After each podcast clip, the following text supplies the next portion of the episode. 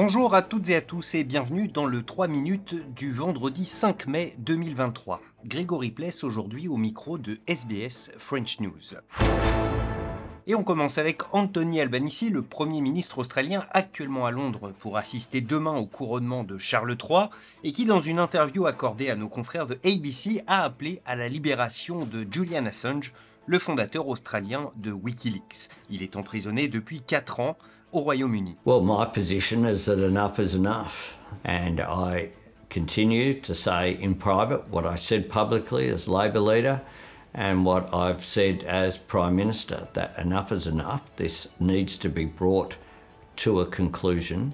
Uh, it needs to be uh, worked through, including we're working through diplomatic channels, but we're making very clear uh, what our position is on, on Mr. Assange's case. Royaume-Uni toujours, à la veille du couronnement donc de Charles III, l'événement sera suivi à la télévision par des millions de personnes à travers le monde, mais les jeunes Britanniques, eux, s'y intéressent assez peu. Reportage à Londres de Julien Chavannes pour RFI. Qu'est-ce que vous avez prévu samedi? Oh, I don't Oh, je ne sais pas. Um, probably do Hum, je pense que je vais faire mes devoirs. Um, Je suis pas sûre en fait. Je vais peut-être sortir avec des amis ou ma famille. With my family? Samedi sera un jour comme un autre pour ces étudiants du Westminster College de Londres.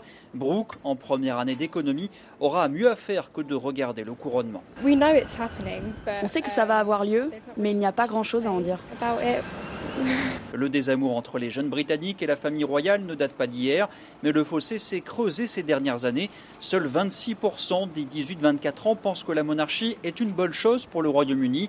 Ils étaient presque deux fois plus nombreux en 2019. Pas évident pour ces jeunes de s'emballer pour un roi de 74 ans, marqué par la mort de Lady Diana et la brouille avec les médiatiques Harry et Meghan. Charles III devra trouver les moyens de les séduire pour assurer l'avenir de la famille royale. Julien Chavannes, Londres, RFI. Pour finir, un mot de football, le club de Naples, après un match nul, a été sacré hier soir champion d'Italie, une première depuis plus de 30 ans. Les précisions de Blandine Hugonnet pour RFI.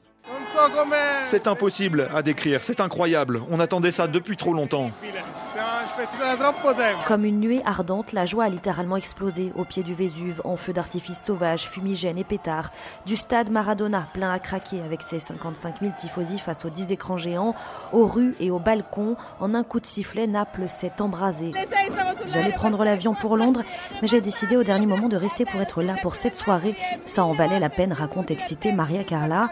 Le Scudetto de Naples, c'est un événement trop important et trop joyeux qu'on peut enfin célébrer aujourd'hui, confie la supportrice. C'est le coup de pied libérateur de Victor Osimhen, l'attaquant nigérian, meilleur buteur de Serie A, qui offre la victoire à la cité parthénopéenne. Après Maradona, c'est la nouvelle star de la Napolis, enthousiasme John Carlo. Ossimène, Ossimène, Victor, aujourd'hui, c'est lui qui aura écrit l'histoire de la ville. Désormais, il y a Maradona et juste en dessous, il y a lui, avec tous les joueurs qui ont offert ce scudetto à Naples.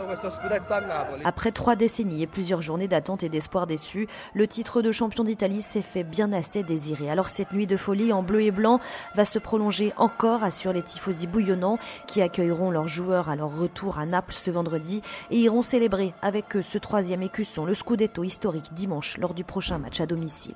Blandine Gonnet, Naples, RFI. Voilà pour l'essentiel de l'actualité en 3 minutes. On se retrouve lundi pour un nouveau bulletin.